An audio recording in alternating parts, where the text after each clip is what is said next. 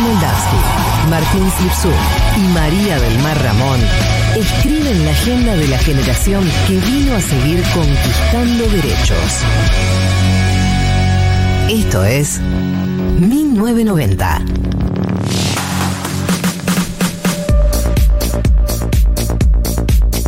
14.05 de el, este sábado 2 de octubre. Bienvenido a octubre. Eh, ¿Sabes lo que pensaba el otro día, Marto? Que yo anuncié que iba a venir octubre. ¿Te acordás cuando pensé que después de agosto venía octubre? Así es. Y efectivamente ya llegó. Y silenciaste a toda una generación que nació en septiembre, digámoslo. De hecho, eh, me pasó el otro día cuando fue tu cumpleaños. Feliz cumple, Marto. Muchas gracias. ¡Feliz cumple! David, Gracias. ¿le dijiste feliz cumpleaños a Marto? Uh, Y se bueno. picó. Se picó. Así son los vínculos en este equipo. Típico de hombre. Típico de, claro, no quisiste demostrar tus emociones. Seguramente fue por eso. ¿Qué dice Freud? ¿Qué dice Freud de olvidarse de los cumpleaños? ¿Viste lo que dice Freud? Eh, fue el cumpleaños de Marto. Pueden mandarle su feliz cumpleaños por el WhatsApp, que es el 11 40 66 000. Eh, ¿Y cómo me, cómo me acordé yo que era tu cumpleaños? ¿Cómo te acordaste? Estaba terminando septiembre y yo dije, me acordé de nuestra discusión en donde yo te dije que septiembre podría no existir y vos me Claro. dijiste, pero si no existe, no existe mi cumpleaños. Y él estaba terminando septiembre y dije, che, todavía ya fue el cumpleaños de Marto, entonces le escribo a Marto, vos cumplís años pronto, ¿no? Y me dijo, sí, hoy. No, fue peor. Ella me escribió muy temprano, porque vieron como es Gali, que se levanta temprano. Me escribió, che, vos cumplís dentro de poco, ¿no? Y después mayúsculas, ¡hoy! ¡Hoy cumplís! Que me piqué en Facebook. Pasó algo muy hermoso, además. Me llega un mensaje a la hora galga, 7 y 45 Claro. am, que yo por supuesto vi 8 y cuarto de la mañana como una persona de bien, que decía, hoy es el cumple de Marto. Porque yo sé que mucha Es- gente se- es- es el se meme del pez. no te mandé ese cumple, te, te- te dije, creo que hoy es el cumple de Creo Marto. que hoy es el cumple 7 y 45 de la mañana, amiga. No sé, no puedo resolver a esta hora. A Es- esta hora no te puedo resolver esta duda, pero. Yo le mandé a la gente que sentía que se podría llegar a olvidar. Hay que generar algo con el- los cumpleaños, ¿no? Porque Facebook ya no lo usamos casi, estamos de acuerdo. No, pero yo tengo activadas solo las notificaciones de los cumpleaños porque es lo que me ¿Pero hace por qué acordar. Instagram no incluye lo de los cumpleaños? Podría. ¿Son la misma empresa? ¿WhatsApp? que No sé, algo. asociados. Claro, por eso. Me parece importante que si nos estás escuchando en Instagram, dos cosas tenés que hacer. Sí, Mark. Alerta escucha. de cumpleaños y la lupita para ver, para buscar eh, entre las personas que te vieron la Tori. Muy bien lo eso que decís, María. Eso que decís es una gran verdad. No, porque no quiero ver lo- las 50 personas que. Estoy buscando una sola persona. Por supuesto. En general, cuando me miro, cuando me miro, cuando me fijo quién me miró las stories, estoy, me interesa un nombre. En Obvio. general. No me interesa todo el resto de las personas. No. Y además, eh, no te aparece bien. No. eh, No te aparecen jerarquizado. primero los que seguís, No te- eso es no- raro no te aparece también. bien jerarquizado. No, no, es totalmente, es medio aleatorio la manera en la que jerarquiza, a veces te cambia. eh, y sí, obvio, cuando, cuando estoy viendo, eh, es porque tengo un interés muy particular y puntual. No entiendo por qué no han puesto la lupita. Es algo tan fácil. Es muy elemental, ¿nos estás escuchando? Sí, Vos sabés programar bien, ¿no? Puedes ofrecer tus servicios una, para pro- una cambiarlo. programadora vieja soy. Tienen bueno. programadores allá en Silicon Valley y les podemos presentar una de acá de Tolosa, ¿sabes? Pará, ¿puedo sumar un pedido? Claro, Eh, cuando alguien sube una story, sí. no puedes ponerla al principio. Tenés que dejar pasar mínimo 10 minutos para Claro, poner al principio. Para que no parezcas un, Porque si un no- loco de mierda que lo viste a los dos segundos. Claro, de repente estoy ahí, che, a ver, vamos a ver story de Instagram. ¡Pla! La subí hace 34 segundos. Y vos tipo, no. ¿Qué acabo de hacer? Lo voy a bloquear a esta Soy un psicópata. O sea, lo soy. No es que parezco, lo soy, literalmente lo soy. Literalmente lo soy. Es culpa de Instagram que te lo pone arriba de todo. Claro. Y vos justo estabas mirando. Haciendo como- pis. Te juro que no te estabas toqueando. Instagram te puso primero en mi lista de stories. Dios. Bueno, todas esas cosas son muy importantes y van a ser debatidas en el programa de hoy, entre Sí. otras cosas. Pero hay que decir algo del programa de hoy. Hay que decir algo del programa de hoy. ¿Qué? A ver. Hoy llega, hoy llega, hoy llega. Es la educación sentimental más esperado por quien les habla. Porque no voy a decir que es el más esperado por la audiencia, porque no lo sé. Es el más esperado por quien les habla, sí, porque quienes me conocen y me han seguido en todos estos años saben que yo tengo una devoción por Bad Bunny. Saben que todos los cantantes del género urbano, eh, traperos, reggaetoneros, Género urbano, tiro. socióloga, típico de socióloga. cumbieros, cumbieros, todo. Bad Bunny es un distinto para mí. Y si te gusta Bad Bunny, creo que vas a poder disfrutar con nosotros de esta educación sentimental que es muy cantable y para un día de lluvia, ni te digo. Y si no te gu- gusta Bad Bunny, yo me voy a encargar de convencerte hoy con esta educación sentimental, como lo hice con mi hermano. Mi hermano un día lo agarré con la guardia baja, estábamos en el auto y empecé a explicarle canción por canción. Mira, escucha esta letra, porque las letras de Bad Bunny son tremendas, son canciones de una persona que en general tiene el corazón roto, pero no es un resentido, como que tiene los mejores deseos en general para sus ex. Eh, y mi hermano estaba con la guardia baja, un- un- uno de esos aut- eh, viajes así por autopista. Sí. Y le fui, no, escuché esta parte de esta letra, viste, así hincapié. Y de repente a los dos días me dijo, che, me di cuenta que Bad Bunny está re bueno y se lo mostré a mis amigos. Y vos tipo, ah, sí, no sabía. Mira ahí. Y yo los voy a agarrar a ustedes en este día lluvioso que van a estar con la guardia baja también. eh, y los voy a convencer de por qué Bad Bunny es el mejor de todos los que con- conocemos y escuchamos de este género que conocemos como reggaetón, trap o como le quieran poner de nombre. Yo quiero sumar que están volviendo poco a poco las fiestas. Sí. ¿No?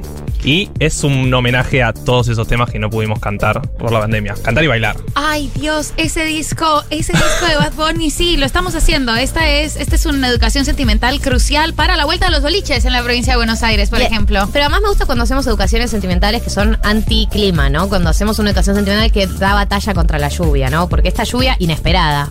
Inesperada. Hoy, hoy no sé si ustedes estaban despiertos a la mañana, pero yo sí. Sí, sí, sí. y sí, había sí. sol.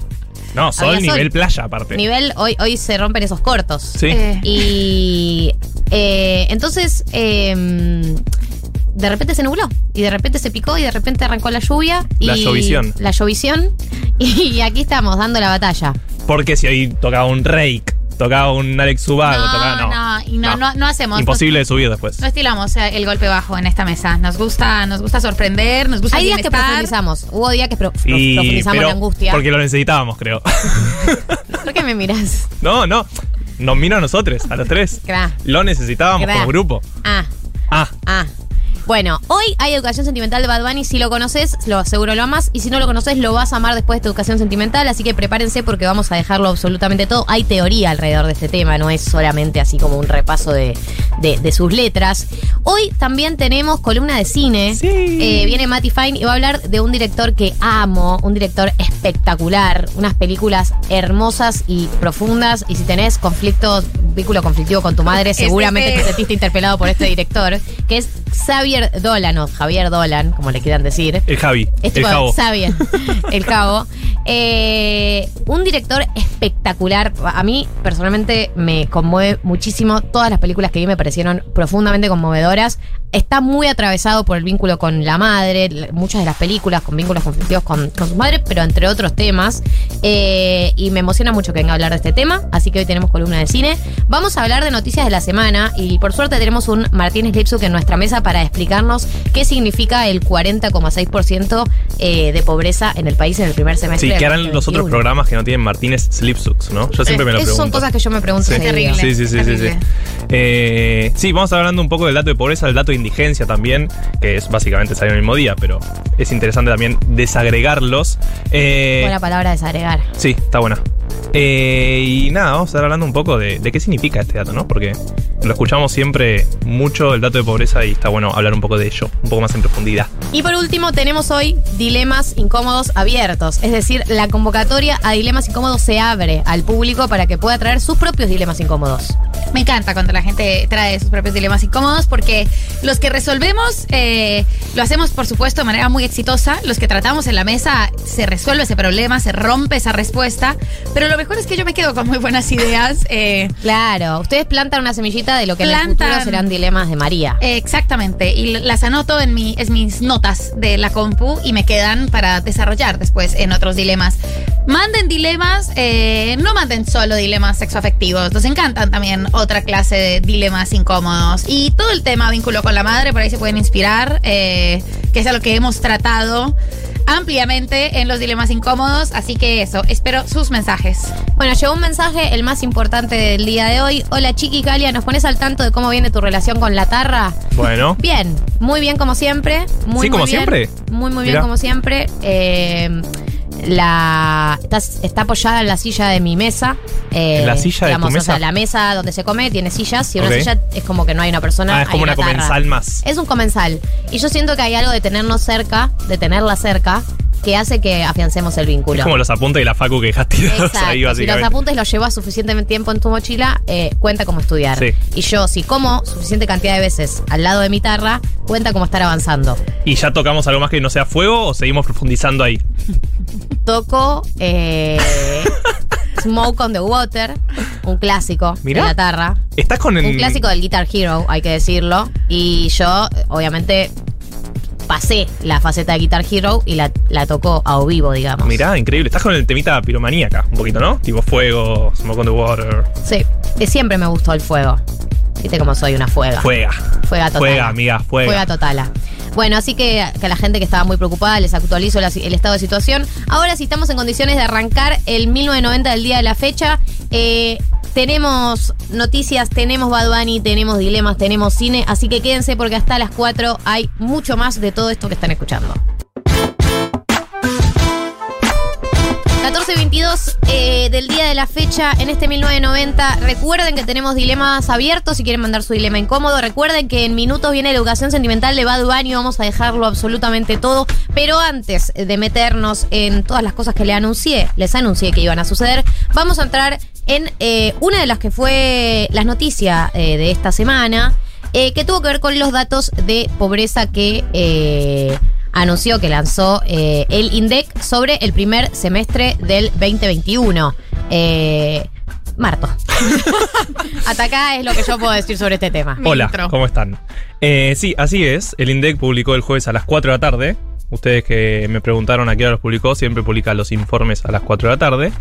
Eh, publicó el dato de pobreza del primer semestre, como bien decías, Gali. eh, y dio 40.6% de pobres. ¿Bajó la pobreza? Bajó la En pobreza. 2020 era comparación- 40,9, ¿no? Claro, el primer semestre de 2020 fue 40,9. El segundo semestre fue 42. O sea que bajó comparación con el segundo semestre. Pero recordemos que es una encuesta. No es un censo. ¿Qué quiere decir esto? Tiene cierto margen de error. Porque eh, que baje del 40,9 al 40,6 no es estadísticamente significativo. ¿Qué significa esto? Vos haces una encuesta se supone que tenés un margen de error, entonces, nada. Más menos. Claro, más menos es casi lo mismo. Bajó, sí, Bajó del segundo semestre bajó el del segundo 2020. semestre, claro, pero contra el primer semestre no tanto. Igual, si analizás por trimestres, ¿sí?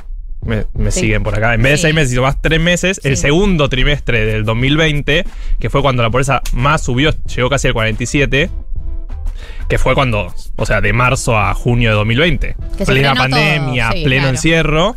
Eh, si comparamos el segundo trimestre con el segundo trimestre de este año, sí estamos mucho mejor. Bajó del 47 al 41. Entonces, ahí sí se ve la mejora de, de la pobreza, pero sigue estando en un nivel altísimo, eso queda claro. Eh, lo que sí también eh, queda para analizar es cuánto sigue interfiriendo la pandemia, ¿no? Porque sabemos que hubo una segunda ola en mayo, entonces la recuperación no fue tan importante como se pensaba en el primer semestre. Eh, ya hablamos un montón en el programa del supuesto presupuesto que... que- El presupuesto que no contaba la segunda ola que todos sabíamos que iba a haber. Claro, No básicamente. me vas a hablar. Llamémoslo, llamémoslo a Martín. Llámalo a Pon- Martín. Ponémelo en el teléfono. Llámalo Martín. No crece. No crece. Bueno, estar eh, y vamos a ver con toda esta batería de anuncios que está anunciando el gobierno cómo mejora el índice en el segundo semestre, ¿no? En esta segunda mitad del año. Todos pensamos que va a mejorar Obvio. porque va a plata en el bolsillo y la economía dinero. y la economía ya está mejorando por el simple hecho de que no hay encierro y hay vacunas y la gente puede salir a la calle y mejora la actividad, digo, más allá de las medidas en sí que uno pueda tomar el gobierno. Si la gente sale a laburar, sale a comprar, se reactiva la economía, va a mejorar la pobreza, eso queda claro. No, y también de las medidas que anunciaron esta semana, el plan para empleadas domésticas está bueno. Para mí, si bien generó toda esta polémica de, viste, están subsidiando a la gente que tuvo eh, inform- en, informal, en la informalidad, como Sí. que le das un premio, digamos, a la gente que la tuvo en informalidad, a las empleadas domésticas, hasta este momento. De cualquier manera, para mí, cualquier plan que empuje la regularización y, la for- y que entren al sistema formal eh, las, traba- la- las trabajadoras de casas particulares es un avance, como que es como que uno dice, bueno, si el costo es subsidiar a esta gente en pos de que regularicen a estas personas, que cuando te regularizan ya entras en el sistema y te tienen en cuenta, sos una persona contable dentro del sistema laboral, creo que la ganancia es mucho más grande. Eh, y también el de la jubilación cinco años antes en caso de personas que, que lleven 30 años de aportes. Sí, sí, sobre lo que decías con las trabajadoras de casas particulares. Eh, claramente el beneficio que le da el Estado a los que las contratan eh, formalmente a partir de ahora es transitorio y el beneficio que tienen las trabajadoras de estar formalizadas se supone que va a ser mucho más duradero. Claro. Entonces, ese es el cálculo que hace el gobierno y por eso justamente la medida. Y un rubro totalmente feminizado y totalmente eh, precarizado. Eso, Sí, un, sí, un sí. rubro que trabaja en la informalidad, o sea, es mucho más común escuchar casos casos de una empleada doméstica que va a trabajar a una casa y le pagan en mano lo que sale la hora por la cantidad de horas que estuvo, que un- una casa que regulariza y tiene en blanco a la, trabajadora. También eh, que se empiece a hablar de este tema desde el gobierno y que se empiecen a fomentar políticas públicas. eh, logra derrumbar o aclarar un poco el tema de la incompatibilidad eh, con algunos programas gubernamentales, que suele ser una barrera entre para la regularización, como que muchas empleadas de casas particulares tienen la idea de que son incompatibles, de que la Sí. registración es incompatible con algunos programas. Entonces esto, como que se ponga la atención acá, puede aclarar que no son incompatibles y hacer un poco más ágil esa burocracia eh, para que puedan estar registradas. Sí, el famoso discurso de no quieren trabajar formalmente porque tienen planes, ¿no? Claro. Eh, ir derribándolo, aunque sea poco a poco, eh, eso siempre suma. Volviendo al tema pobreza, datos para que tengan en cuenta qué significa esto de que el 40% del país es pobre. Un adulto tiene que tener por lo menos 22 mil pesos de ingresos por mes para no ser pobre. Está la canasta básica total. O sea, 22 mil Canasta básica pesos. total que incluye la canasta básica alimentaria más servicios. Así es, o sea, para no ser indigente tenés que ganar 9.500 pesos y para no ser pobre 20 22.000. O sea que el 40% del país eh, está debajo de esa línea. Es preocupante. Esto de vuelta por adulto, eh, si sos un niño, niña, adolescente, menos, pero se entiende Pero de el hecho, el, concepto. el número en- de pobreza en menores de 15 años escala en, en los que salieron publicados ahora del primer semestre del 20. Sí, siempre se habla de que la pobreza está infantilizada, ¿no? Porque los adultos mayores, el sistema argentino sobre todo, tiene mucha participación, o sea, los, los mayores tienen mucha protección por parte de las jubilaciones, por todos los trabajos que se hicieron, eh, por abrir eh, las moratorias y demás. Entonces, los, los famosos jubilados, aunque cobren la mínima, ya están por encima de este, de este umbral de la canasta básica total. Eh, y con las familias que tienen niños eso no pasa. La UH claramente todavía sigue, y más que perdió el poder de adquisitivo los últimos años, ¿no? Pero si bien fue una política importantísima para esto, eh, sigue mostrando que es insuficiente, porque la pobreza sigue estando infantilizada. Eh, así que eso, básicamente, seguimos teniendo 40% de pobres para que tengan un recorrido más o menos histórico. Macri asumió más o menos con el 25, con el 26, 20 y pico, lo bajó hasta 2017, que ganan las elecciones. Eh, ese fue como el punto mínimo de las últimas décadas, con 25 puntos. Después subió casi 10 puntos por la crisis de 2018 hasta 35 y ahora con la pandemia volvió a subir eh, otros 5 puntos con el gobierno de Alberto Fernández. Se puede pensar, eh, estoy tirándote un. Por ahí te la tenés que jugar en opinar de esto. Y si no querés opinar, no opines. Si, si este gobierno tuviera una política expansiva y de inyección de recursos y ponerle que la economía tenemos un, un crecimiento de acá al 2023, ¿se puede planear o bajar la pobreza 5 puntos de acá al 2023? ¿10 puntos es mucho? ¿Pensar en eso? 10 puntos me parece un montón, pero sí, 5 puntos creo que. No estamos haciendo futurología, ¿no? Pero si uno piensa que Macri justamente bajó en sus primeros dos años, bajó 2 puntos, eh, con una economía que después en una crisis subió 10 puntos solo por una crisis, muestra que hay un montón de gente que está en ese limbo, ¿no? Que con la economía un poco más ordenada, con la inflación también bajando eh, y con bastantes o planes sociales o trabajos para las, las clases bajas, también claramente ese número puede bajar. El problema es llegar a esa gente, que creo que es el problema que, que venimos hablando hace varios meses. Lo del IFE fue clarísimo, ¿no? Claro, no sé si viste eh, que Infobae sacó una muy coqueta infografía eh, comparando la- los índices de pobreza a nivel América latinoamericano, sí, eh, que además no, no es correcto, o sea, no es correcto hacer esa comparación porque cada país tiene como un, un estándar distinto, pero ¿cómo ves la situación a nivel regional? Sí. Contanos. Con- les cuento. Contanos. Haz un análisis regional de la pobreza. Sí, siempre que se, siempre que vean un mapa que compara porcentaje de pobreza de- por país y no aclare que son comparables o no son comparables, duden. Como mínimo duden. Sí, o a lo sumo usar el mismo criterio y compará. Claro, Pero- se puede usar el mismo criterio, eh, lo hace el CEDLAS eh, de La Plata, que son bastante serios, y si uno ve esa comparación de por lo menos un límite de 4 dólares diarios, que es como algo que se utiliza por el Banco Mundial y demás, eh, uno ve que la Argentina, si bien en los últimos años empeoró, sigue estando entre los mejores países de la región, claramente está en el top 5, digo, de menos Claro, pobreza, ¿no? claro. Estoy diciendo de mejor situación. Bien, el jueves sucedió el reencuentro entre Alberto, por lo menos el reencuentro público, entre Alberto Fernández y Cristina eh, Fernández de Kirchner en la Casa Rosada en el lanzamiento de la ley de fomento agroindustrial. Eh, ¿Qué decir, no? ¿Qué decir? De esas fotos. ¿Qué decir esas de miradas. fotos? esas miradas. Es muy loco que Cristina como que nunca disimula, ¿viste? Las caras. O sea, eh, viste que el otro día dijo una charla sobre la cara que tenía cuando le dio la mano a Macri. Sí, Y sí. ella dijo como ves la cara que me salió. Eh, Pensé en no sí. dársela, pensé en ni siquiera darle la mano. Eh, es como que uno, viste, uno a veces dice en la política como hay una actuación y es como no, está todo tenso y lo ves ahí en las fotos. Obvio. Se renota que, aparte, los fotógrafos argentinos, los fotógrafos son muy buenos. Y El esa. fotoperiodismo acá es muy bueno. Es increíble. Eh, y esas miradas, ¿no? Como. Yo vi dos, eh, la que vimos, la que vimos todos de ella haciendo el gesto meme March Simpson, eh, haciendo así en un segundo igual. Tenés que, tenés que ser un fotógrafo y entender el contexto sociopolítico para capturar ese instante. Y otra en la que se están riendo, eh, como la es la del saludo, como con risas. Igual es una risa y siempre mira un poco de reojo, como. XD. Bien, esto en cuanto al frente de todos. Eh, hay que hablar también sobre el mundo vacunas. Eh, hubo una noticia del día de hoy, fue hoy o ayer anoche la de la Sinopharm. Yo la leí, no, el viernes. Ayer, ayer. Carla Bisotti confirmó que va a comenzar la vacunación de menores de entre 3 y 11 años con la vacuna Sinopharm después de que la autorice la ANMAT. Eh, dijo Carla, la ANMAT nos confirmó que estamos en condiciones de avanzar para la autorización de la vacuna Sinopharm en pediatría para los niños y niñas de entre 3 y 11 años. Eh, habla un poco ¿no? sobre el avance que es, ya que eh, vieron que para entre 12 y 17 estábamos con la Pfizer, La que había sido aprobada y ahora nos faltaba como ese tramo que eh, se aprobó, y que la aprobó la ANMAT y que va a avanzar en las próximas semanas. Y también eh, dijo Carla Bisotti que el embajador argentino en China, Sabino Vaca Narvaja, fue un factor fundamental en las gestiones eh, que encabezó, obvio, Cecilia Nicolini, yendo a poner la cara en lugares eh, para negociar vacunas. Así que tenemos las Sinopharm que llegaron en julio y las que llegaron eh, en agosto y septiembre. ¿Se acuerdan que vinieron como en varios Sí, sí, sí. tramos? Un acuerdo que había sido bastante grande y que ahora sabemos se van a poder destinar para este est- est- estas edades de entre 3 y 11 años. Y por otro lado salió eh, el ministro de Salud de Putin, voy a decir el nombre, Decilo, por favor. Mikhail Murashko. Mirá. Mikhail Murashko salió a decir saludo.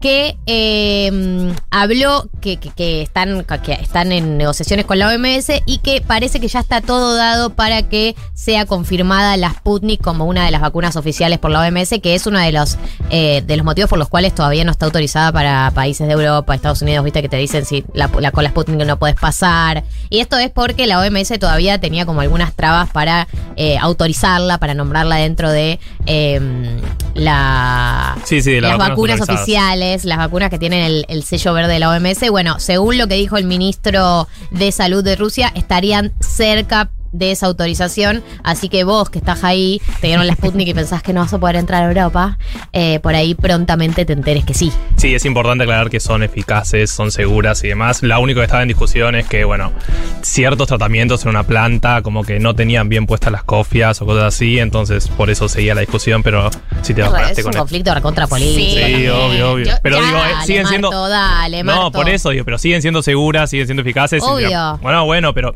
para ¿Me que preguntás gente- a mí? Sí, te pregunto a vos como especialista Yo en Me vacunas. hubiese gustado que me toque la Sputnik. Ah, Eh, bien ahí. Yo ya quiero ver la película eh, y, y quiero, quiero que un personaje le toque, por supuesto, a Brad Pitt de eh, la negociación entre laboratorios OMS y Unión Europea. Como es, es una película muy simple de hacer. Yo la pensé toda. Es barata porque es en una sola locación. Es un edificio de la OMS, luces Me brillantes. gusta que ya pensaste, como ya, ya hiciste la parte de producción. Sí, pero Ya es tipo, hice toda es la parte de tipo producción. Bafisi o Tanque de Hollywood. No, no, Hollywood, pero un, un Hollywood indie. Eh, Hollywood Robert Redford. La Ok. puede dirigir Robert Redford. Quien necesito a Brad, ese sí lo necesito.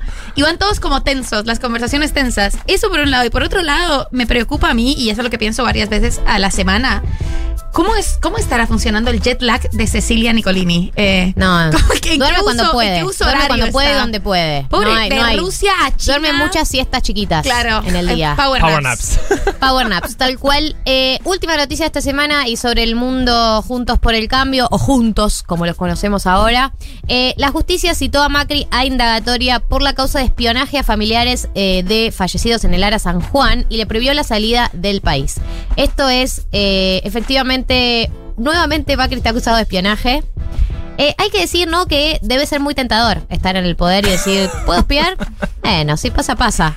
Eh, lo, tiene causa de espionaje literalmente desde que fue jefe de gobierno de la ciudad de Buenos Aires.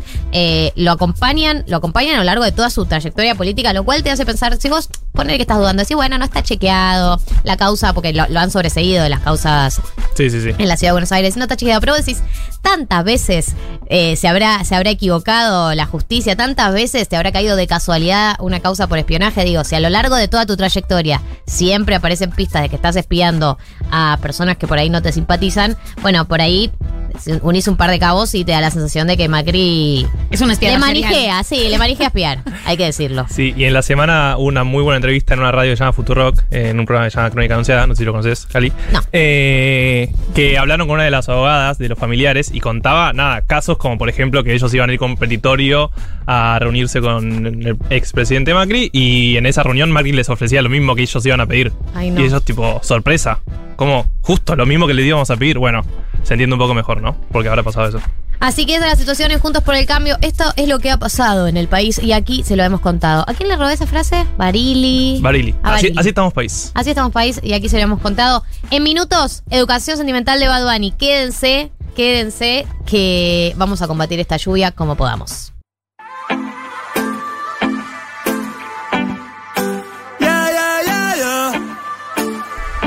Yeah, yeah, yeah, Tengo un par de baby explotándome el cel y yo pensando en ti. Estoy a tu merced.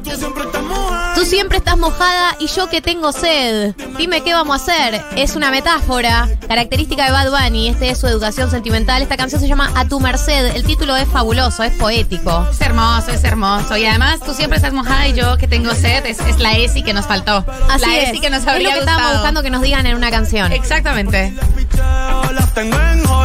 Eh, yo lo que opino de Bad Bunny, esto ya lo habrán eh, visto si vieron el videito que hice Bad Bunny, es que Bad Bunny es eh, el millennial que mejor ha trasladado el lenguaje millennial al reggaetón, digamos, como que ha trasladado todo nuestro sistema de códigos y lo ha llevado a sus canciones. Lo vamos a ver ahora en las letras. Lenguaje y nuestras angustias, además. como Total. es, Es, es un, artista vulnerable, es un Sí. artista vulnerable. Acá dice estoy a tu merced, como Sí. estoy acá, pa- estoy a- para vos. Porque acá dice, tengo un par de ahí explotando en el cel, tengo gente que me escribe.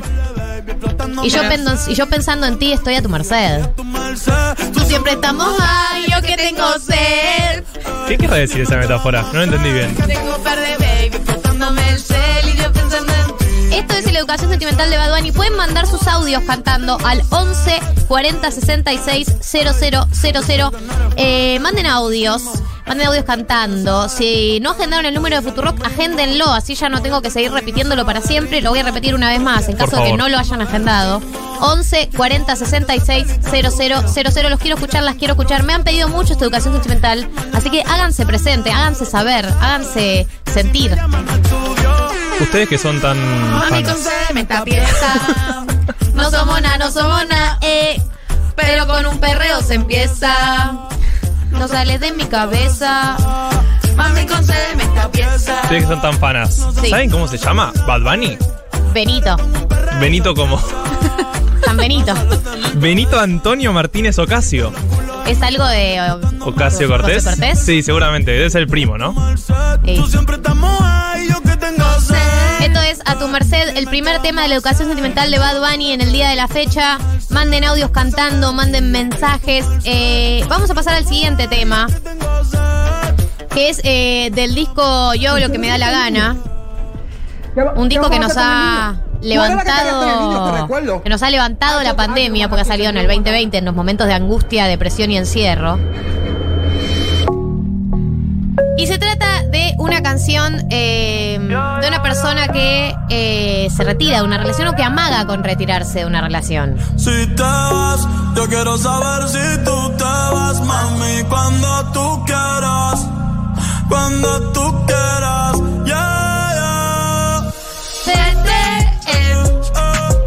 Le dice, vete, nadie te está aguantando y la puerta está abierta. Andate, no amagues con irte. No amagues, andate. No te preocupes por nosotros dos. Nuestra historia ya está muerta. Espero que seas feliz y que te diviertas. Pero pa' que no vuelvas, no, no, no, no. Es, un- es la, la nadie te detiene. Puerto Rico. Edición Puerto Rico. Por nosotros dos, nuestra historia ya está muerta. Espero Que sea feliz. Igual, las pocas chances que hay que alguien diga lo que dice Bad en esta canción. Lo redecís, pero no lo pensás. Espero que seas feliz. Ah, no, pero vete. Internamente decís, no, ojalá no. Ojalá seas infeliz. Vete, la puerta está abierta. No sé si. Hay algo, como- o sea, hay algo. Espero que sea feliz. Todos sabemos que de fondo tiene el mensaje. Espero que seas infeliz. Quiero que Oh, sufra. que sea próxima feliz, pero menos que yo. Claro, es verdad. Espero yo ser feliz antes de lo que vos llegues a la felicidad, digamos. Total. Pero una vez yo llegue, vos podés ser feliz también. Un poquito menos feliz igual. No quiero que seamos igual de felices. Exacto, pero primero yo. Sí. No lo trae en satín. Sigue lo que está verde. que tiene la culpa. en Lo que poco que se entiende de algunas una letras es increíble. Por eso hay que, hay que leerlas. Una papa en la boca, este chico. Mucho cuidado, Marto, ¿sabes? Eh, con No, yo sé que estoy hablando con dos Pero te deseo fan suerte. club, pero bueno. Pero te deseo suerte. Eh, pero te deseo suerte. Ahora soy más fuerte gracias a todo lo que me hiciste. Tú nunca me quisiste. No sé por qué me hiciste. Es una persona que no se termina de retirar. Porque hay algo de eso, tipo, andate máquina, nadie te detiene. Voy a estar mejor sin vos. Dudas. Pero uno tiene que decir eso en ese momento. Igual es, es muy, no sé, a mí me pasaba antes eh, cuando era más inestable emocionalmente. ¿No te pasaba como ese momento en el que haces una pelea y clavas un me voy a ir, me voy a ir y como que no querés, no querés irte realmente? Como estás esperando que, que Agárrame que me persona voy, te agárrame que me voy. ¿Sabes qué? Yo creo que me voy a ir a mi casa. Bueno, que no vuelvas. No, no. Sigue tu camino que sin ti me va mejor. Ahora tengo a otras que me lo hacen mejor. No te preocupes. Si ahora, si antes era un hijo de puta, ahora soy peor. Esa no la puse, soy peor. Bueno, pero hay límites. La cantidad de canciones que hay en esta educación sentimental, prepárense. Esto es eh, Vete, el segundo tema de la educación sentimental de Bad Bunny. Eh, este es la educación sentimental de Bad Bunny. Pueden mandar sus audios cantando, pueden mandar sus mensajes. Vamos al siguiente tema que es Amor Foda, el tema que lo lleva a la fama a Bad Bunny. Un himno decirlo. esto, un himno. himno. Una persona dejada, con el corazón roto, que dice, no me hablen más de historias de amor, no quiero escucharlo. No quiero que más nadie me hable de amor, ya me cansé. Todos esos trucos ya, todos esos trucos ya me los sé. Esos dólares ya los pasé. No quiero que más nadie me hable de amor. Acá hay un mensaje que dice: Bad Bunny es el artista de la música mainstream que libera de culpa a todos los progres. Yo no tengo culpa de escuchar a ningún artista de la música pre- Te mainstream. odio en el secreto, Me encantan todos. todo lo confieso. Si pudiera, te pidiera que devuelva todos los besos que te di. Ya hemos hablado en este programa de bajar muy profundo y subir. Para mí, esto es antes, antes de bajar muy profundo, que decís, tipo, querés obviar, obviar toda la sensación. Tipo, ves en una serie que no trate de amor y ves tipo. No, para mí esto es eh, yo. Documental eh, de no me voy a volver a enamorar, voy a morir solo. Esa es, es esta etapa. Voy a morir solo. Las barras y los tragos Eh. han sido testigos. Las barras y los tragos han sido testigos del dolor que me causaste y todo lo que hiciste conmigo. Es decir, ese momento en donde te refugias en las fiestas a las que no querías ir tampoco. No, no, totalmente. Eh, fuiste porque tus amigas te dijeron, te va a hacer bien salir, te va a hacer bien conocer otras personas. No querías. No, no te hacía bien. No hablaba con nadie. No. Eh, una escena que explora en un tema, que profundiza en Uni, escena más a adelante. Sí. Los chocolates que te di y todas las flores se convierten Ya alcancé, de ese truco ya me lo sé, esos dolores los pasé, dale. No quiero. Que qué me hablé de amor, ya me cansé. De esos trucos En este, además es un tema muy de, de la faceta en la que estás en modo haciendo cuentas. Es la faceta, es la faceta eh, economista del de terminar un vínculo, ¿no? Dame todo lo que te di, ¿sabes? Como necesito que me repares, devuélveme todo, Sí. devuélveme mis cosas. Dejé, dejé- dejé años de vida en esta Chocolates relación. y rosas. Invertí guita acá. Yo, yo pagaba la mitad de las veces en los restaurantes. y te das cuenta que esta canción está escrita por una persona que no espera nada de la vida, porque la base es un teclado que se aprieta, no hay, no hay música. No. Y no sube en ningún momento la canción, No. es todo abajo. Ah, yeah. qué himno esto. ¿Qué himno esta canción? Pensaba que te había olvidado. ¡Ah! Esto es la canción eh, Bad Bunny J Balvin. La canción. Hay una verdad más grande que esta. Pensaba que te había olvidado, pero pusieron la canción. Que cantamos bien borrachos, que bailamos bien borrachos, nos besamos bien borrachos los dos. Pensaba que te había olvidado. Literalmente, es, es visual. La una ahí, visualiza esta canción. Pensaba que te había olvidado, pero pusieron la canción que cantamos bien borrachos, que bailamos bien borrachos. Y es, estás bien, estás bien, es- suena la canción y se te quiebra toda tu estabilidad. Y es ese emocional. momento en el que tus amigues que estás en la fiesta te ven tipo llorando internamente, es tipo, che, ¿estás bien? Tipo, vamos a tomar agua, vamos a tomar aire. ¿Querés que salgamos un ratito a tomar aire? Y vos tipo, perrito chiquito chi, vamos afuera. Hacer bien el aire. Porque es obvio que cuando te ataca ese recuerdo, en el recuerdo, por supuesto, está todo exagerado y todo se ve hermoso, como Sí, si sí, estás sí, chapando en una fiesta cuando eras muy feliz, como y volvés a sentir un poquito de esa felicidad. Es Pero ya no es más. Y después No, lo ves, pero era un no antro todo Sí, sucio. punto. O sea, no era como te lo estabas imaginando. No, no. Como olvidar la bella que era en el carro. Pensaba que te había olvidado. Yeah. Pero pusieron la canción. Que bailamos bien borracho, que cantamos bien borracho, nos besamos bien borracho los dos. Qué lindo escucharlos cantar. Canten. Además- vínculo de bien tiene una canción. Por supuesto. Por supuesto que tenés una canción. A veces, eh, para mí hay gente que la elige adrede y hay gente como que le, como que busca tipo Sí. elegir una canción y a veces que se da, que una Se no reda. elige. borracho. No, pero, o sea, por, por ahí era como música que sonaba en el momento o música que vos estabas escuchando mucho en el momento Sí. y la escuchabas mucho cuando. Con los ojos cerrados cantando esta canción, pensaba que te había olvidado. De todos los polvos encima de la mesa y en el carro.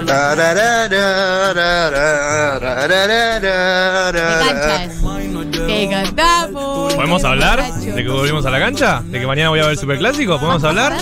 Sí, pero claro. Del millo, papá. No voy a hablar. Cantamos bien borracho, que bailamos bien borracho, nos besamos bien borracho. Igual es medio depre para la cancha, me parece, ¿no? Es medio bajonero. Ah, Me acordé Yo mismo me río de mí. No, no, es- ¿Por es- qué? Pensaba que te había Pensaba olvidado. que te había olvidado. El nivel de máxima verdad. Máxima Esa verdad. canción es como. Máxima ciencia, máxima verdad, máxima diría Tomás máxima Rebord. verdad. Es espectacular. Esto es la canción, el tema que sacaron Bad Bunny con J Balvin, uno de los himnos que han sacado Bad Bunny y J Balvin que tienen más de un disco juntos. En una parte de la canción dice, hasta me aprendí todas las baladas en inglés. Y hay un perfil muy bueno en, en el país, de España, que pueden buscarlo, de Bad Bunny, que él dice tipo, no me da entrar en ese mundo de cantar en inglés, cantemos en español, tipo, si ya entramos a ese mercado. Ya está, sí, además está de moda la música latina. Por eso, claro. Y yo pensaba que tu nombre estaba muerto, pero te soñé despierto. Hoy salí para la calle suelto, sin sentamientos, el corazón desierto. Ya sin esperanza, te mata, te mata ese momento. Es muy difícil volver a la fiesta después de que suena la canción, ¿no? Como que si vuelvo, vuelvo, ya, ya se me pasó, no se te pasó.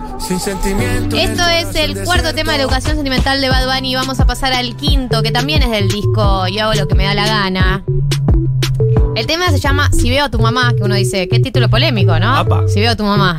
Pero no, pero no, ¿No? es una persona conmovida por una ruptura. Ya, Todavía yo te quiero, pero sé que es un error. Todavía yo te quiero, pero sé que es un error. Porque ya tú no me Que ya tú no me quieres. Y sin ti me va mejor.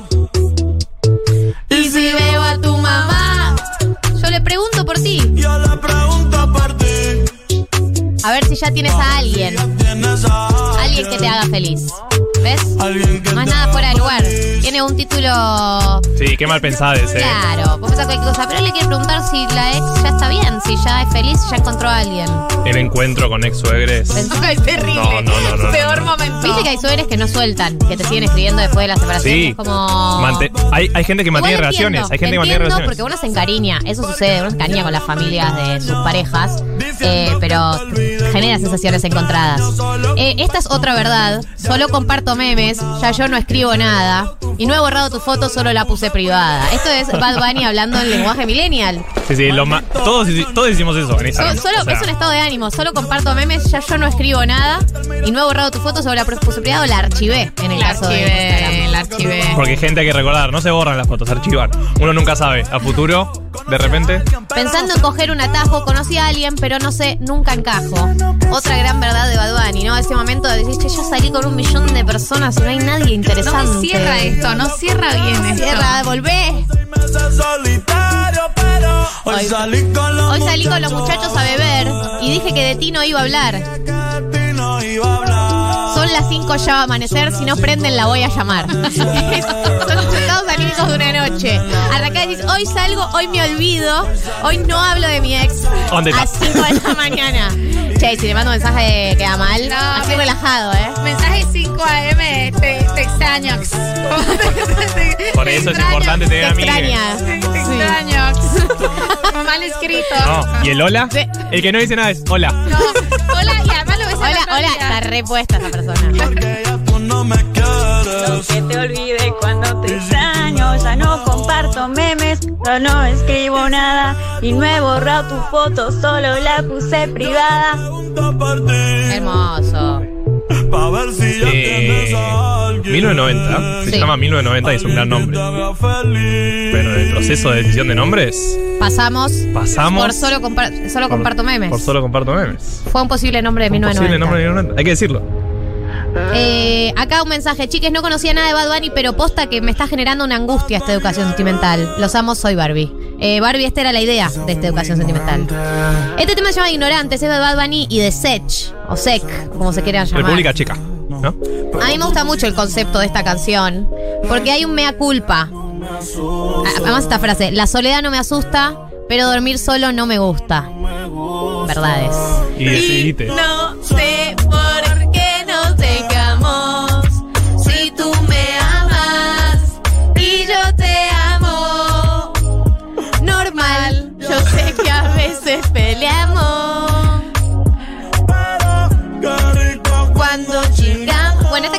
dice. eh, habla como de, bueno, repasa una ruptura. Dice, ¿qué pasó? Porque dice, quizás, quizás fue muy ignorante, hay cosas que no sabemos, quizás no puse de mi parte, pero tú pusiste menos. Hay un leve resentimiento. Un palito siempre Un hay que palito tirar. siempre hay que tirar. No se puede hacer todo, mea culpa. Eh, y esto, no sé por qué nos dejamos. Si tú me amas y yo te amo. Sé que a veces peleamos, pero qué rico cuando chingamos. Cuando se ¿Qué- pica, qué- digamos. ¿Qué significa chingar? Yo no, Realizar el, yo no hablo. el acto amatorio. Ah, mirá. El sin distancia. El sin distancia. Eh, a mí me gusta esa canción porque eso, porque es una persona que se pregunta por qué te separas y además, más cuando las separaciones son con amor, que es cuando el amor no alcanza, la famosa separación cuando y el más amor cuando no chingás alcanza. bien. Chingás bien. Decilo, dale. El amor, eh, te querés un montón, pero te peleas un montón y te tenés que separar. Y decís como, loco, pero nos requeremos con esta persona y chingamos re bien. Como, qué bajón. El peor final. Y no sé por qué nos peleamos, si tú me quieres y yo te amo, normal.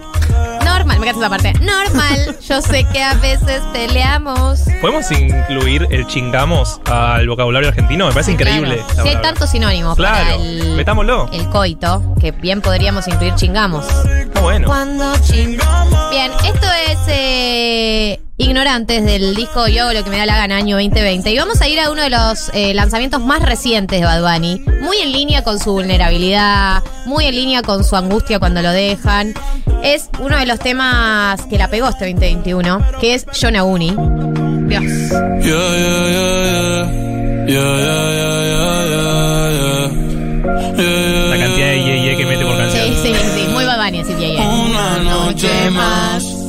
y copas de más. Tú no me dejas en paz, de mi mente no te vas. Aunque sé que no debo ey, pensar en ti, bebé, pero cuando debo, me viene tu nombre, tu cara, tu risa y tu pelo.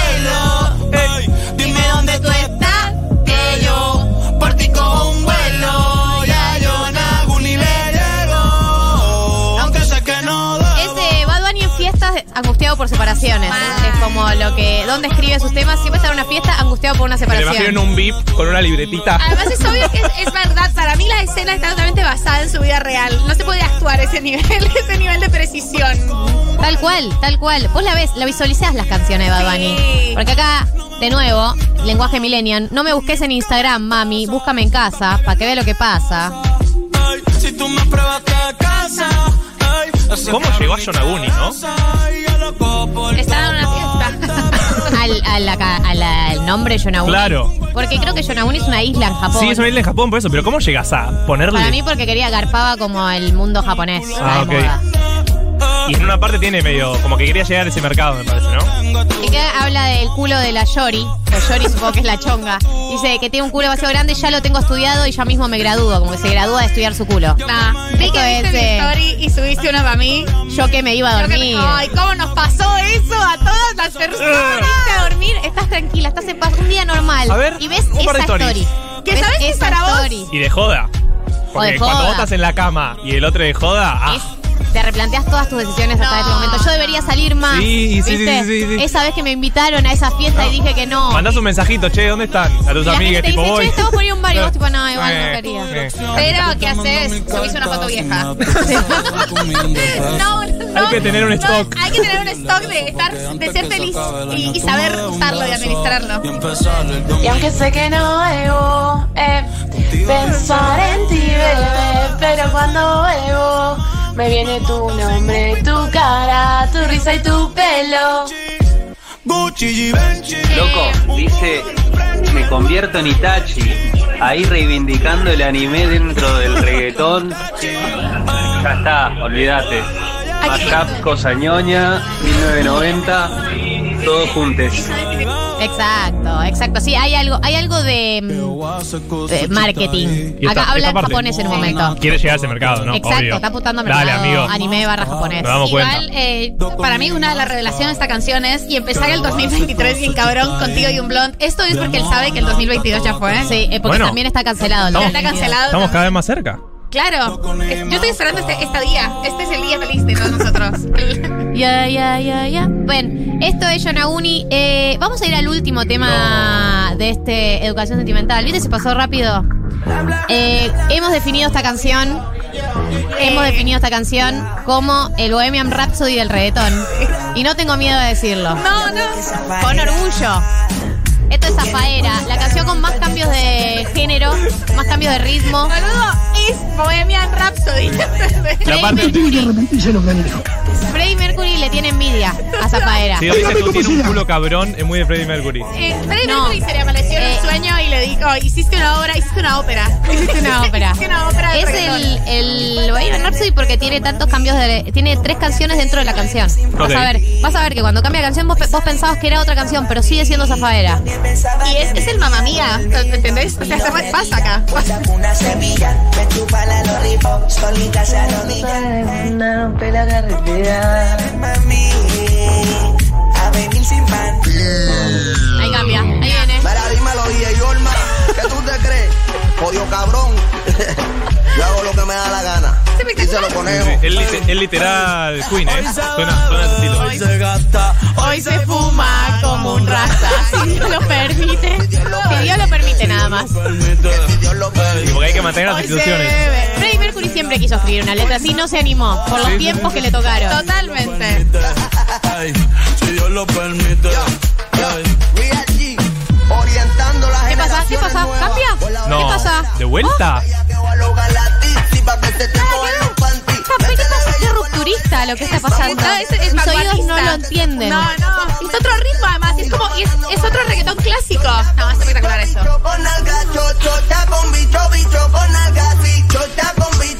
No se entiende nada lo que dice, es No increíble. importa. A vos te llega el mensaje. siente, ¿Sabes qué gente? Sí, sí, se siente en el cuerpo, eso estamos de acuerdo. Algo, algo de garchar seguro tiene. Sí, obvio. Mira, mira. Yo si estuviese en una fiesta ahora estaría haciendo a la gente agacharse. en este momento. Porque ahora vuelve a explotar. En la fiesta de 1990, La gente se va a tener que agachar en Zafaera. Ok. Acá, acá. Es acá. Si Dios lo Y ahora viene un TikTok muy famoso. Si Dios lo permite. Viene un TikTok muy famoso. Hoy se bebe, hoy se gasta, hoy se fuma. Yo cuando termine la pandemia. Arre, ya lo hago ahora. Si Dios lo permite. Ni esperaba. ¿Qué pasa? ¡Uy! No. ¡Uy, uy! ¿Sigue la canción o terminó? ¡Ah, no sigue! Aquí llegó tu tiburón. ver lo que esconde ese pantalón. Yo quiero perrear y perrear y perrear. Aquí, aquí ya estás toda chivada. O sea, Claro, vos estás en una fiesta. Hace ocho, años- hace ocho minutos bailando zafaera. Y ya no, no, no escuchás nada, no, No. sentís nada. Estás en éxtasis. Increíble. Y aquí viene. Culo se merece todo, merece todo, se merece todo. Freddie Mercury. Ese culo se merece todo. Ese culo se merece todo. Sí. Muy Freddie Mercury. Ah, Volvió a cambiar. se ponía lenta. Ay, se puso lenta, se puso lenta la a canción. ¿Cuánto cambio va a tener? Vos le decís eso, eh, mi Rhapsody. No se lo decís a Freddy, tampoco se lo vas a decir a Bad Bunny. Mete una pepa que la pone cachonda. Acá hay un mensaje. El otro día quise explotar una fiesta con zafaera y no enloquecieron. En ese momento supe que ya no había más nada que hacer. Y sí, tirás el micrófono y te vas. Tu novio no te mama el culo. Para eso que no mames. Si tu novio no te mama el culo, para eso que no mame. La. ESI del 2020. La cantidad de Baja para casa que yo te la amo toda. que te verdadero Ariade. Total, total. O sea, la, la cantidad de gente que se animó a esa práctica porque lo escuchó en un reggaetón me conmueve, me conmueve. Realmente, un visionario. Un divulgador, Bad Bunny. Chicos, Faera toda bien chivada en mi habitación mirando la brecha. Qué recuerdos. Qué lindo, qué temón. ¿Aprendiste ahora porque tenés que amar a Bad Bunny? Sí, aprendí y ya tengo ganas de perrear esta canción, básicamente. Y lo vas a hacer. Eh, esto fue la educación sentimental de Bad Bunny. Esto es Zafaera. Los dejamos con el resto del tema y seguimos con más 1990 hasta las 4 de la tarde. Ah, yo pensaba que se ponía lenta. 15 y 13 eh, de esta tarde lluviosa en la República Argentina. Hemos pasado por lo que fue el éxtasis eh, de Bad Bunny. Y ahora vamos a tranquilizarnos un poco porque hay un programa por hacer después No. de eso. Yo pensé que después de Bad Bunny ya terminábamos. ¿No iba a sonar 47 minutos más Bad Bunny? Zafaera iba Zafaera. a En en loop. hasta las 4 de la tarde. Era el plan original, pero me frenaron acá. David me dijo. Típico, Fíjate. típico de David, frenarnos. Eh, viste cómo es David, se activa. Sí. Y bueno, David, ¿sabes qué? Cuando tengas alma de badbaniero Benito, vení a buscarme. Es obvio que te gustó además, es obvio que estás, que, que fuiste permeado, fuiste permeable por eh, la pasión de Galia. ¿Qué dice? A ver. Sin comentarios. Dice que no. Dice que no. No, no te creo. Ahora, ahora te pones así, resistente. Después a la noche en tu casa lo vas a pensar de nuevo. Reflexiona sobre el tema. Reflexiona sobre el tema. Está en el estudio con nosotros el querido, el inigualable, Matías Fine, nuestro columnista de cine. Qué difícil eh, hacer la columna después de Bad Bunny. Es difícil hacer cualquier Sin cosa después de. Bad Bunny Sí. que no sea seguir escuchando Bad Bunny. Exactamente. Yo estaba Eh, repasando ahí y no podía repasar. Era como. No. Está Re- Bad Bunny. Repasando tipo preparcial. Siempre. Siempre. Eh, Mati iba a hablar de Xavier, o Xavier, no sé. Sí, Xavier Dolan, El vamos a Xavier. decir. Xavier Dolan, que se escribe con X, yo lo voy a decir así como para que entiendan por qué me cuesta decirlo. Eh, y trajo un cuaderno como el de Alberto, que muy similar al de Alberto, que está tomando notas a mano de lo que necesita el país. Inentendible la letra. sí. ¿Vieron? Sí, inentendible. Porque hice una cantidad de zoom, pero nada. Nada. Eh, yo vi uno de esos tweets que me divirtieron un montón sobre se viene el disco, debe estar escribiendo las letras. Si me caigo me levanto, si me muevo, debe estar haciendo eso, como inspirado por los problemas de las personas que atentamente está escuchando. Atentamente está escuchando. Bueno, Mati en un, en un evento inspirado por Alberto Fernández se trajo en un cuaderno un cuadro sinóptico, porque yo veo el, lo que yo veo de esta letra, que la entiendo, dice Xavier Dolan, todo arranca con ese nombre. Bien, es lo único está que se entiende. Y salen muchas flechas. muchas flechas hacia lugares. Lo voy a mostrar a ustedes para Sí, que sí, vean lo que yo estoy No, viendo. una gloria Increíble. esto, una Eh, gloria. es como un resumen de la facultad. Es que- Sí. ¿Viste en la facultad cuando le pedías un resumen a un compañero y te daba algo así y vos decías, ah, ok.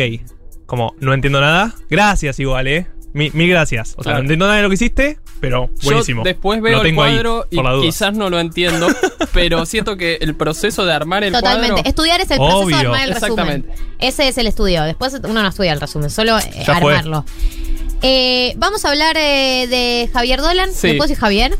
Sí, Soy sí, sí, sí, le puedes decir Javier. Javi. ¿Y por qué lo amamos? Siento que yo ya quiero hacer la columna yo, pero te voy a Bien. dejar porque por No. algo estás acá con nosotros. Vamos a hablar de Javier Dolan, entonces. eh, que, como hablábamos un poco antes de arrancar la columna, es un tipo que admiramos, y que a la vez yo personalmente envidio muchísimo y todo el tiempo digo, la puta madre a su edad lo que está haciendo, es algo que me genera hace mucho tiempo, pero además no solamente porque arrancó a los 18 años a filmar su primer película, que yo maté a mi madre. ¿What?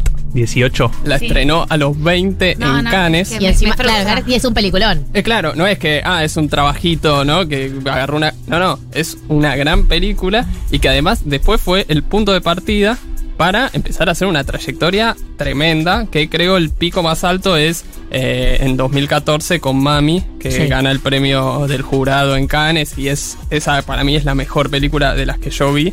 Eh, es un director increíble y es un director que en este momento tiene 32 años y 8 películas. O sea, Eh, además, eh, es hermoso y es actor y es muy buen actor. Como no, Dios no te pudo haber dado tantos dones, ¿sabes? Exactamente. Eh, es injusto. Es injusto, Javier.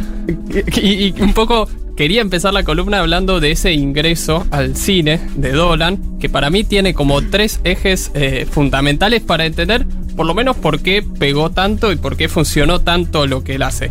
La primera cuestión tiene que ver con una motivación. O sea, el tipo evidentemente es el hombre que llega temprano a todos lados y empezó a actuar a los cuatro años. No. Porque ¿Pero qué haces a los cuatro años? Una publicidad Claro, de, la tía de Highs. la tía tenía una. Eh, laburaba en publicidad y pedían eh, chicos, entonces llevó a este Dolan con cuatro años a actuar y empieza a pegarla y empieza en el circuito a hacer series de televisión y eh, publicidades en Canadá. Mira. A los 14, 15, medio que lo dejan de llamar porque ya estás grande para ser un niño, Sí. básicamente. Entonces dice, ok, ya no puedo actuar más, o, o por lo menos no puedo hacerlo como lo venía haciendo, voy a escribir mis propias películas para actuar en esas películas. Entonces empieza a escribir. Eh, y ahí me parece que está como la motivación y el deseo inicial de Dolan para decir, ok, ya no voy a ser solo un actor, también voy a ser escritor y voy a dirigir las películas con papeles en donde yo me veo interpretándolos. La segunda... Quien pudiera. Sí. Verdadero quien pudiera. Es que la segunda Armaste un cuestión- partido y gané elecciones. Exactamente. Dolan lo armó. Eh, pero a su vez, como que esta cuestión es- viene sumado a la convicción de Dolan para que esto no sea solamente un deseo, una motivación y sea algo real. Porque Dolan, 15, 16 años, empieza a escribir, escribe un guion. A los 17 años se junta con la que después iba a ser su productora en varias películas. Eh, la conoce en una cena que organiza el padre de Dolan. El padre de Dolan es actor. Y eh, la mina esta producía varias cosas y era amiga de- del padre de Dolan. Entonces, Capital cultural. sí, cena. Bien, el aporte sociológico. No, nada. Asterisco. Un, un besito a Gurdiez que me está escuchando. cenan en esa, en esa terraza del padre. Entonces el padre le dice, bueno, conoce a mi hijo, Dolan tiene 16, 17 años. Y el pibe le dice, eh, sí, sí, tengo un guion escrito, ¿lo podés leer? Bueno, la mina se lo lleva al guion, qué sé yo. Dos días, ella está laburando afuera, llamado Xavier Dolan. Che, che, ¿leíste mi guion ya? Hola, ¿dónde estás? Claro. Eh, no, no lo leí, pero lo voy a leer, qué sé yo. Meses, eh, teléfono. Mira, si no filmo esta película, me mato. O sea, Ah. tengo que hacer esta película. Insistencia, insistencia. La mina lee el guion. Le dice: Mira, está bien. Tiene algunas cosas muy duras para con la madre. No, no, no te preocupes, ya escribí otro. Ese no es el guion que voy a filmar, este es el que va a funcionar. O sea, ese nivel de insistencia y El de intenso, convicción. el intenso Dolan. El intenso Dolan fue con la productora y fue con cada participante de la película. O sea, con las actrices, fue con, con todo el equipo de trabajo. Cuentan de su intensidad, de su convicción y también de que te termina convenciendo. O sea, realmente todos después dicen de una, es por acá, Dolan, vamos con vos. Esas son las dos cuestiones y después hay una tercer cuestión que a mí me parece fundamental de Dolan, que termina de meterle un giro más a, a un poder más artístico, si se quiere, que son determinados principios creativos, determinadas ideas cinematográficas, que ya tiene desde el primer momento y que plasma y se ven en la película. Hay un montón de cosas que obviamente surgen del propio laburo, que ser actor, que ser director, que ser el editor de la película, pero para mí hay dos que son muy interesantes entre las distintas cosas de su cine. Una es que Dolan siempre se dedica a decidir el vestuario de sus películas, porque dice que en el vestuario el personaje habla antes de decir o hacer una acción. Entonces que para el espectador eso se le comunica desde la propia, desde ver esa escena y ver Mm. cómo están vestidos los personajes. Y por otro lado, dice de la música que él eh, construye dramáticamente pensando que las películas tienen momentos narrativos y momentos en donde se respira. Y que los momentos en donde la película respira son los momentos musicales. Hay escenas musicales en las películas de Dolan que son eh, Totalmente. Que eh, son, eh, monumentos eh, de, de- arte. sí, directamente. Videoclips, Sí. son videoclips. Pero- son videoclips. Los momentos musicales de las películas de Dolan son Videoclips. son increíbles. Quedan en tu memoria para siempre. Total- pero además son videoclips que funcionan perfecto. O sea, si uno arranca de la película, esos momentos funcionan, pero en la película tienen un funcionamiento dramático perfecto también. Sí, sí, o sea, sí, sí, sí. son necesarios para eh, los tiempos de cada relato de, de sus películas. Entonces, un poco Dolan entra al cine así, como diciendo, bueno, yo vine a ganar. Eh, pero a mí me parece que hay como una historia repetida en tres películas de Dolan que permite ver un poco su trayectoria o pensar su trayectoria y que tienen en Yo maté a mi madre, su primer película, como los inicios y todo eso que surge, en Mami su pico máximo y su, su gran obra para mí, y en la última película, Matías y Maxim, como un descenso en la calidad artística de Dolan, es un criterio personal, pero me da la Sin sensación de que... en la lengua lo decís, ¿eh? Sí, sí. Para vos, Javier. Pero un poco me parece que, que también pensando distintos aspectos de cada película que comparten, se puede ver un poco la trayectoria de Dolan y pensar por qué en su momento funcionaban y en esta última creo no funcionan tanto. Eh, por un lado, las películas Yo maté a mi madre, Mami y Matías y Maxim tienen en el centro a un personaje masculino que tiene una madre con la que lleva una relación conflictiva. Sí, que no se lleva bien con la madre. Exactamente. Se lleva- y se llevan mal. O sea, uno ve. em, yo creo que uno. A veces con la familia saca su perversión, porque hay algo de eh, la, la fidelidad de la familia, la, eh, la seguridad que te da el vínculo familiar que hace que uno pueda sacar sus peores versiones, ¿no? Como que desde. Y, y algo medio también infantil, ¿no? Como que te puede salir Sí. un capricho, te puede salir lo que sea. Y la. mm, Lo crudo de cómo está retratado el, un, un vínculo eh, complicado entre un hijo y una madre, que no es que solamente está retratado desde un lugar em, cotidiano, se ve lo crudo y lo heavy que se pueden poner las peleas familiares, o sea, las cosas horribles que uno, uno es capaz de decirle a una madre o un padre y las cosas horribles que un padre o una madre es capaz de decirte en momentos difíciles. Hay algo de esa crudeza que es muy fuerte para cualquier persona que tuvo conflictos familiares, sabe que se recontrapican algunas discusiones y van a lugares duros. Sí, sí, hay, hay como en las películas de Dolan una eh, violencia latente muy fuerte y muy incómoda también. Eh, entonces me parece que, que tiene que ver mucho con eso, ¿no? Con, con un entorno familiar que te da el acceso, eh, al ver la película, a una intimidad en donde ves cosas que, que son muy tremendas, ¿no? No sé si les pasa, pero siempre que veo ese tipo de películas u obras, siempre, pero siempre pienso cómo será la conversación entre el director o la directora y ese familiar, ¿no? Totalmente. O cómo será la relación en la vida real, pero incluso cómo sería esa conversación de, che, ¿te gustó la película? Y es tipo, mmm, No sé, o sea, me conmovió. Te conmueve mucho y te. Son esas películas que no sé si me gustó o no me gustó. Lo que sé es que estoy atravesada por esta película. No, no, claro, acá pero- y estoy rota por dentro, estoy conmovida, o sea. Pero la respuesta del familiar ese Sí. que ve la, ve la película, ve la obra, es como De raro. Porque, mamá. Claro, Eh, esa Cuando le recomendás conversación. esa película a tu Sí, mamá. sí, que van al estreno juntos. Claro. Claro. no vayan a ver esa película con sus madres si tienen una relación conflictiva. O por ahí sí, no se sirve como terapia. Yo igual pienso que no. Yo también pensaba. Voz en off. Es No. para hacer laburo vos por tu cuenta. No hace falta que vayas con tu mamá. Claro, pensaba en Dolan que directamente el padre en Yo maté a mi madre actúa. O sea que no es que Claro. la, o sea, iba a verla porque aparecía él en un momento y che, y después hay un discurso, ¿viste? De, ¿Sabemos de- algo de la mamá de Dolan? La mamá de Dolan es maestra. Fin.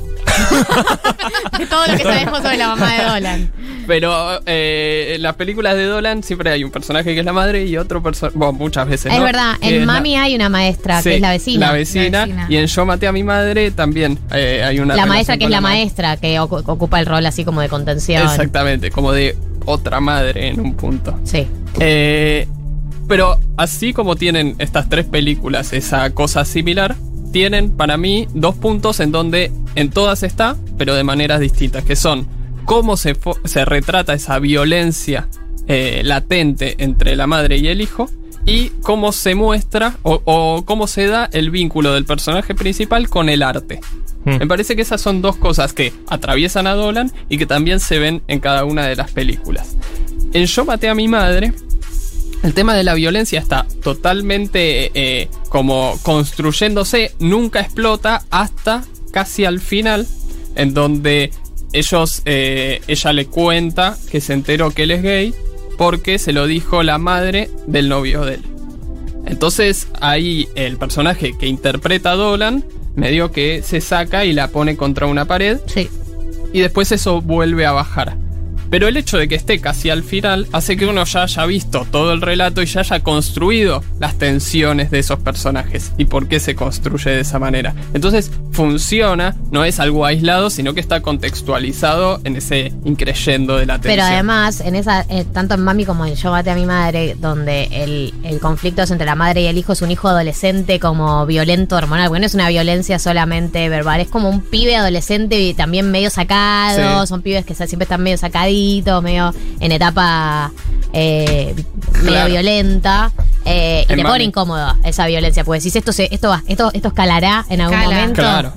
Pero además Bobby tiene, eh, a mi punto de vista, una de las, de las premisas más disruptivas y más feministas eh, del cine y es, ¿qué pasa eh, si vos realmente, si tu hijo es un problema para tu vida es, y, no es culpa tuya? O sea, y ahí como no es, no es culpa de este sujeto que tiene esta personalidad o que tiene este carácter y que es un problema para la realización de tu vida. ¿Y qué pasaría si fuera legal dárselo al Estado? Eh, pero el, el mostrar que realmente te puede pasar tener un hijo grande, criado, hecho y derecho y decir, no lo habría tenido y creo que pifié y esto me está arruinando la vida, es una cosa como muy disruptiva para señalar y para, para hablar. que Es como ese, ese retrato que hacen. Sí, y, y como que una de las grandes diferencias entre Mami y Yo maté a mi madre es que Mami se centra en el personaje de la madre, ¿no? Está relatado casi desde ese lugar, entonces está contada como esa situación desde el punto de vista de la madre con, un hijo que, que no puede, que se le va de las manos y está esta cosa estatal tan tremenda, ¿no?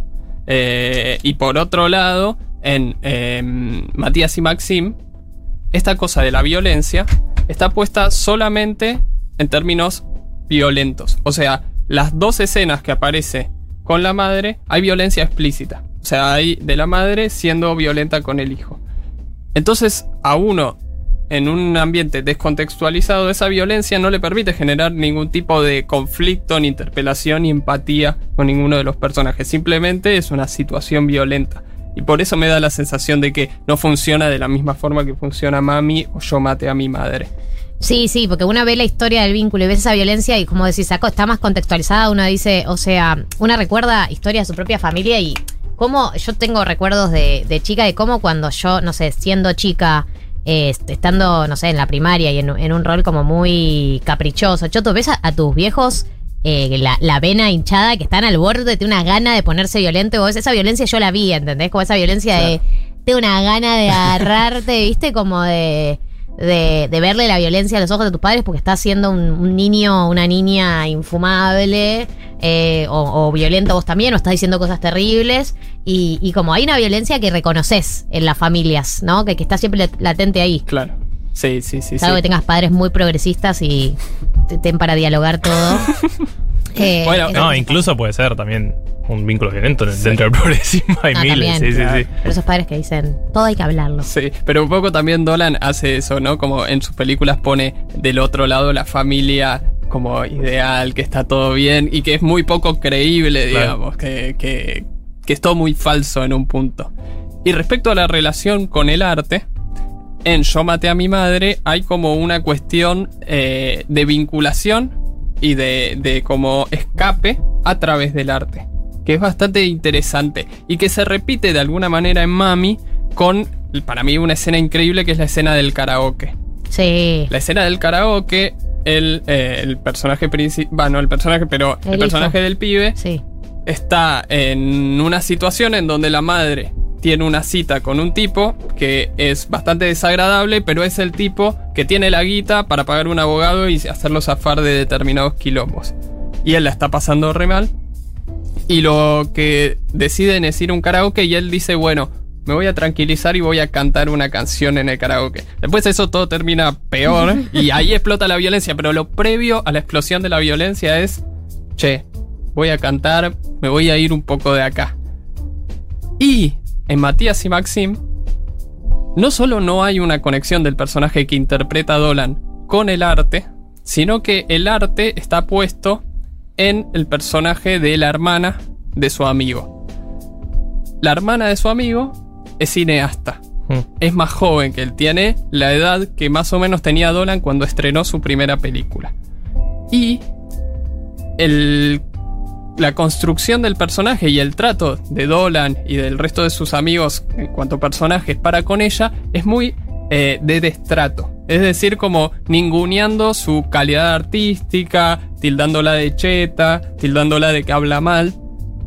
Entonces, que el arte aparezca en ese contexto, ubicado en ese personaje tan poco empatizante también, es muy tremendo, porque habiendo jugado un lugar tan importante en las películas anteriores, que juegue ese lugar en esta última, me parece que es una decisión bastante extraña.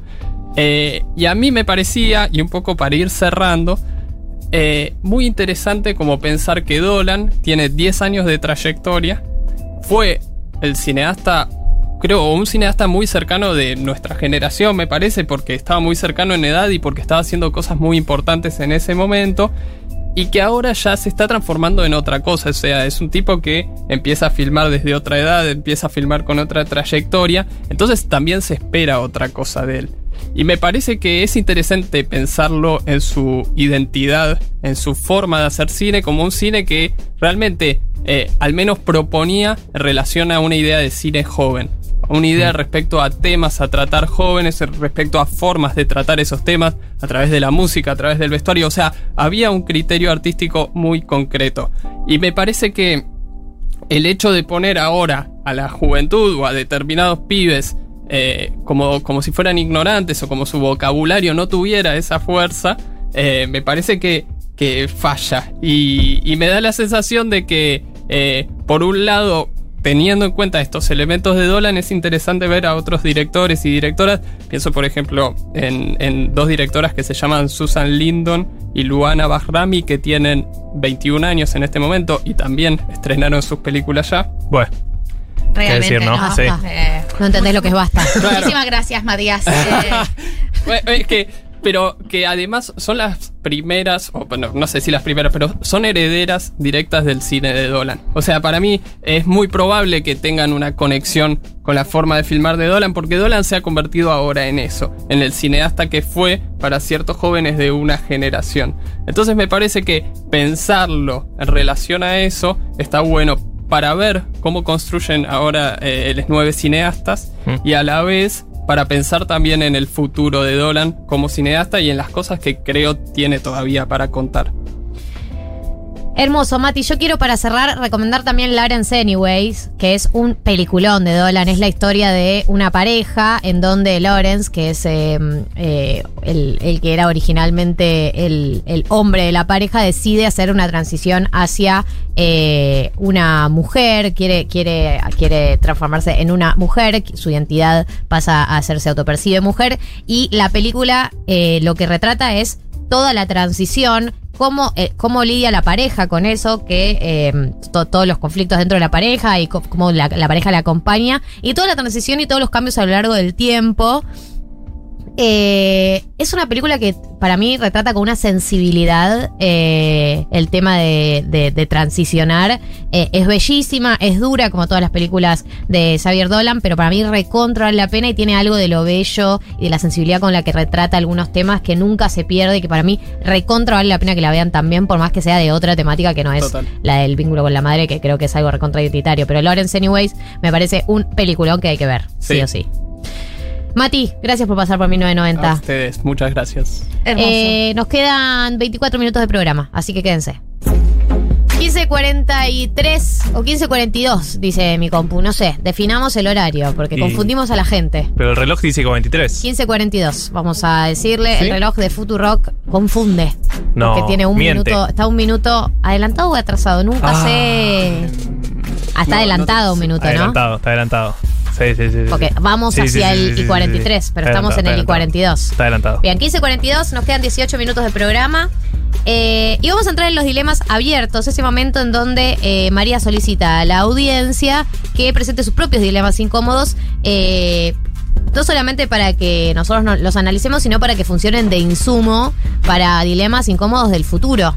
¿No? No es así. Hay algunos que se hablan acá y otras que se retoman a futuro en futuras columnas. Ay, sí, eh, me parece fantástico cuando la gente me manda sus dilemas. Eh, suelen ser, o sea, cotiza mucho el rubro sexoafectivo, pero recuerden que no es exclusivamente sexoafectivo tener un No, dilema hemos hablado incómodo. de dinero.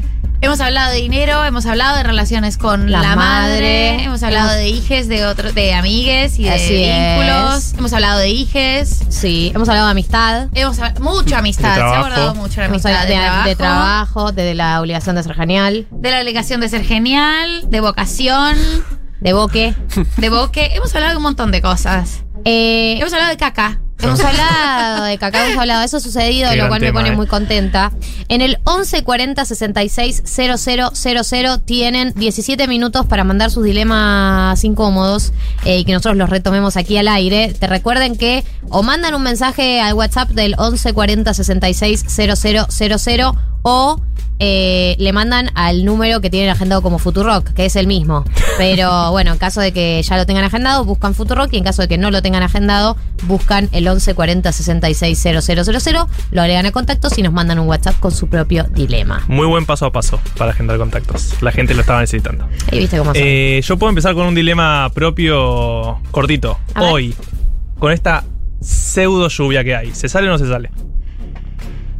Depende- Definamos salir. Y salieron bar abierto, ¿no? Todos los protocolos y demás. Pero vos no estás dando todos los datos que hay que dar. Bueno, eh, me junto con amigos por mi, cum- amigues por mi cumpleaños a Porque, tomar una claro, birra. Porque si vos me decís, che, me iba a juntar con una amiga, te Y digo, no, suspendé. no, no. Suspendé ahora. Pero dado que es cumpleañito, no es lo mismo. Se mantiene, se mantiene o no. No está lloviendo tanto. Como Ahora que ya no para mí llueve. No hay que ir en contra de la realidad. Eh, o sea, si esta lluvia se sostiene así como está, que vos quieras sostenerlo es un poco. Pero no me sirve un depende. No está lloviendo ahora. antiintuitivo. No está lloviendo. Saca la mano, Eh, saca la mano. ¿Vos qué querés hacer? ¿Vos Yo- querés plan camuchi? No, no, no. Pinta la camuchi. Para mí se hace. Se hace y, y si llueve mucho, nada. Te, te proteges. Si para vos se hace, ya está. Se hace. Se hace. Se hace, ok, ok, ok. Listo. Gracias. Gracias por el apoyo. Bueno, se hace. es el, vota es el primer, es el primer dilema que no terminaría en depende. Es complejo. Este no fue, es No complejo. es más complejo. Hashtag No. es más complejo. Se hace. Sí, Mati, sí, para mí se, se, hace. hace, Se hace. sin duda. Yo, ¿La Galu? La Galu está ahí. Está, ahí. está dudando. Voy a leer el primer dilema incómodo que llegó a el WhatsApp. Eh, fui a una playa nudista en España con mi hermano, su novia y sus amigues. ¿Se hace topless o no? ¿Fui? ¿Dijo? ¿O va a ir? Ah, ok. A mí lo que, lo que me resulta interesante, que creo que es lo interesante de ese dilema, es el tema hermano. Exacto. Eh, no, ¿Me quedo en sí. teta frente a mi hermano o no? Sí, porque a mí creo que. Y eh, qué difícil ese dilema, me parece fantástico. Es una playa nudista, para mí vale la pena si, si te sentís cómoda, pero eh, me parece que el pacto de, de- de cualquier regla de respeto es se mira solo a los ojos. Eh, y si te parece que es un montón quedarte en tetas al lado de un hermano, ¿qué? Pero, ¿Qué eh, haces si a tu hermano se le desvía la mirada? Nunca más le hablas en tu vida. ¿Pero qué hiciste? ¿Qué hiciste? ¿Qué clase No, bueno, de pero es la- es Pero no estoy diciendo que tu hermano te tenga ganas. Estoy diciendo que estás en una playa, en una, una playa nudista, te pasa con toda la gente desnuda a tu Claro. alrededor. No pasa nada. A tu hermano, o sea, uno con el hermano tiene que hacer un esfuerzo para sostenerle la mirada porque te llama la atención que esté desnuda la persona. Sí, yo creo que igual eso, como los, los cuerpos de parientes o esa clase de vínculos filiales, no los miras con, con erotismo, ¿no? Y no, No, no, no, obvio. no pasa por erotismo mirarlo para con mí. erotismo, claro, no es por mirarlo con erotismo. Es que tenés que hacer un esfuerzo re grande para no bajar ni un centímetro Y tus hace ojos. el esfuerzo. Ya sé, pero es incómodo, prefiero tener ropa. Pero claro, no. Prefiero tener una malla y no tener que estar tan tensa. Claro. Toda tensa estoy. Bueno, entonces no te broncees las tetas. para mí, eh, para mí el tema claro, ahí es, no sé si lo terminé disfrutando. Eso. Como Claro. que el fin último es pasarla bien. Y si ya sabes que hay algo medio tenso ahí, no Viste que hay sé. familias que igual como que re tienen incorporado como la poca ropa en las casas. A mí Sí. eso me re sorprende. Tipo, no sé, como gente que en sus casas anda con poca ropa. eh, con su familia. Y a mí siempre me resultó como, no. Sí, a mí me pasa igual que lo veo mucho más en, en familias, igual como el, el núcleo familiar de las mujeres, las tías, las primas y, y tu mamá, como que, y en la casa de mi mamá, eh, y es algo que a mí siempre me llama la atención, existe como la costumbre que todas andan en pelotas, pero son todas mujeres. Claro. Entonces hay- ¿Vos, hay andarías, eso. ¿Vos andarías en bombacha frente a un hermano hombre? En tanga. Pero le digo que se dé vuelta. Va cambiando la pregunta. Empeoraba. Claro, total, sin nada.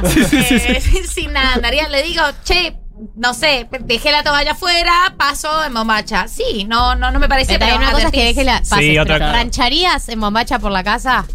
No me parece tan grave igual. ok, ok. Eh, no me Estás parece, no me parece tan grave ranchar en bombacha. Estoy preguntando.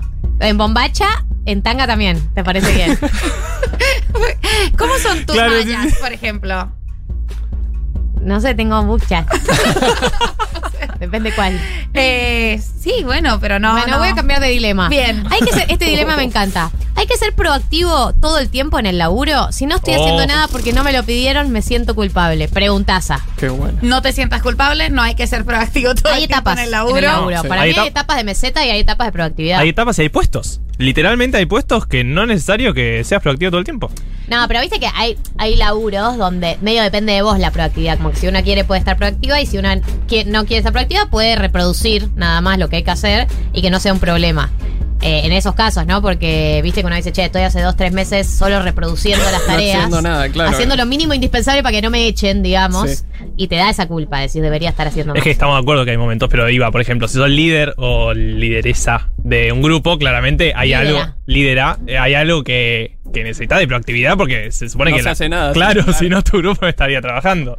Pero bueno, si no, si hay alguien encima tuyo que se tiene que encargar de darte tareas y no, no te está dando otras tareas, se presupone que son las Para mí tareas son que tienes que etapas. hacer. Yo banco un montón las etapas. Son etapas. Eh, hay y- etapas de proactividad y hay etapas de reproducción. Y lo resentís también, como además es cierto que tenemos esta idea de, del trabajo, como que son ocho horas y que, y que, y que tenés que estar produciendo esas ocho horas. Imposible. Y cinco días, es totalmente imposible, como no. Y si ahora estamos cuestionando los cinco días, pero en realidad todos sabemos que el trabajo lo podés hacer más o menos en tres días, laburando seis horas a lo mucho todos los días. Sí. Eh, y también hay que ver qué se considera trabajo. O sea, hoy en día contestar los WhatsApps, contestar mails, como qué es exactamente estar produciendo y qué no, y qué es estar coordinando cosas y eso, como haciendo eso mínimo. Para mí se, se tiene que respetar el momento de hacer lo mínimo indispensable. Si eso te resulta demasiado frustrante, no porque te dé culpa, sino porque te da frustración y aburrimiento, por ahí sí es un buen momento para cuestionarte eh, cuál es ese trabajo, ¿no? Que, que si te gusta realmente,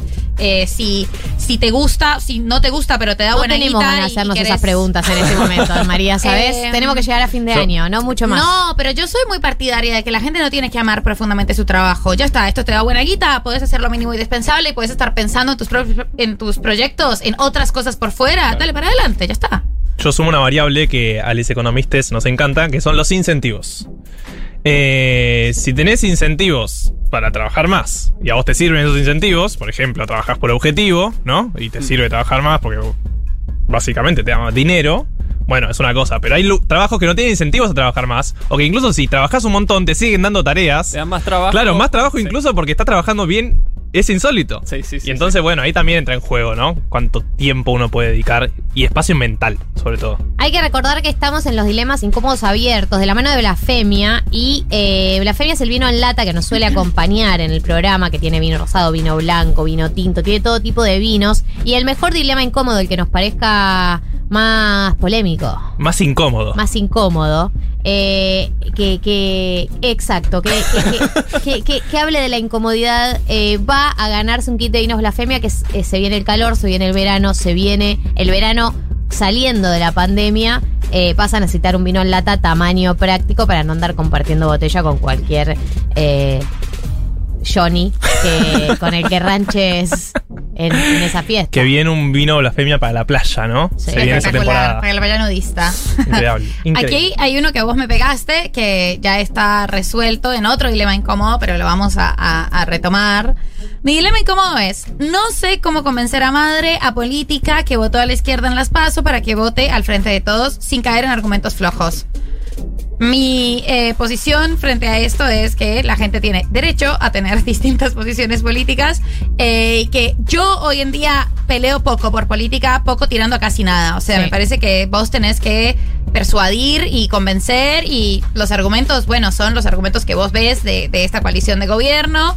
Eh, pero si tu mamá te dice, no, voy a seguir votando a la izquierda, y está bien, es, es correcto, es No, su, y, su y hay que decir que de las posibilidades que una persona política, las posibilidades que podría llegar a votar, votar a la izquierda no, no es de la peor de las No opciones. grave, Digo, claro. como que podrías tener que dar una batalla mucho peor. Claro, claro, esto podría ser mi ley, ¿no? Esto podría claro, podría, ser una batalla mucho más ardua eh, si tu mamá es esa política. Así que no es menor. Pero incluso eh, si la situación es una batalla muy ardua y se son posiciones radicalmente y diametralmente distintas, sentarse, tratar de hablarlo, tratar de convencer, tratar de encontrar puntos en común, funciona mucho más si uno realmente tiene puntos en común con la mayoría de los pensamientos políticos. Hay algo, acordate de que la idea es persuadir, no pelear. Eh, yo pienso que pelear es muy del 2015, no peleo más eh, por familia, no sé, no, por, por familia, no, por política con familia, eh, no sé 2015. ¿ah? Así que esa es mi, mi posición. A ver, tenemos un audio. Hola chiquis, ¿cómo están? Mi dilema incómodo del día de hoy es que tengo 35. eh, no fui muy feliz en los últimos años de mi secundaria. La verdad es que la gente con la que fui compañera no me importa y la mayoría de ellos no tengo idea qué es de su vida. Sin embargo, hoy me emitieron a un grupo de WhatsApp de la secundaria. Uf. Y me están obligando a participar y me han arrobado y quieren que participe, que hable, que diga. Y es como, yo quiero salirme a la mierda. Ya Pero- estamos, nada, estamos grandes para estar en lugares que no queremos estar para mí. No soy, no es mi sección, María, perdón, pero tenía que decir. Eh, sí, sobre todo en grupos de WhatsApp. Feos. Es todo lo que tengo para decirle a Igual yo eh, abandoné grupos de WhatsApp muy pocas veces en la vida y me sentí como fue todo un momento, pero en un grupo de WhatsApp sin- te chupa un huevo lo que piensan. O sea, no tenés vínculo con esas personas, no tenés por qué participar. ¿Cómo te están arrobando para participar? un ¿Quiénes son montón. esos Son unos, son unos pesados, son unos pesados. Y yo me he ido de grupos, eh, no con hostilidad, pero mandás un mensaje y te vas al toque. No des margen para que te respondan el mensaje. Mandás un mensaje con tus argumentos. Chiquis, les agradezco la iniciativa. Está buenísimo que se quieran ver. Yo en este momento estoy a mil, tengo un montón de cosas, no tengo tiempo, no estoy para ponerle a esto. Les agradezco, les mando un saludo y te vas del grupo. No dejes margen para que te respondan. Fin, the end. Bye feos, se terminó para siempre. Protocolo WhatsApp es esto. Protocolo WhatsApp. Ah, ese es el protocolo que acabo de decir yo. Por supuesto, eso sí. Estoy muy a full. Bien, a ver, otro, a ver otro audio. Hola chicas, ¿cómo están? Mi dilema incómodo es que siempre me enamoro de los chabones que en un momento estaban interesados en mí, pero ahora ya no. Eh, siempre eso. Pero que cuando están interesados en vos, en ese momento no te interesa, digamos. Claro. Es una cuestión de mal timing. Bueno, no, el, el siempre. Si es- sucede, conviene. arre. No. No estás No. vibrando tan alto. no estás vibrando tan alto, claro. Pensá, te tenés que amar más a, a vos misma, ¿sabes? Eh, y cuando te ames mucho, alguien te va a amar correctamente. Vivo del Te, amor. te van a cortar ese audio y lo van a. No, no, pero me, me matan, me matan, ya está. No, no hagas esto, te pido por favor, David. Vale.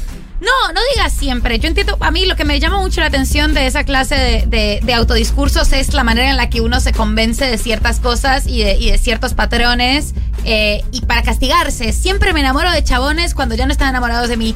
No, te debió haber pasado un par de veces eh, y otras veces sucede distinto. Es una cuestión, es difícil relacionarse porque es una cuestión de timing compleja. Si lo que te gusta es lo que no podés tener y esa sensación de esta persona ya no está detrás mío y ya no me está cuidando todo el tiempo, ¡ah! quiero su atención.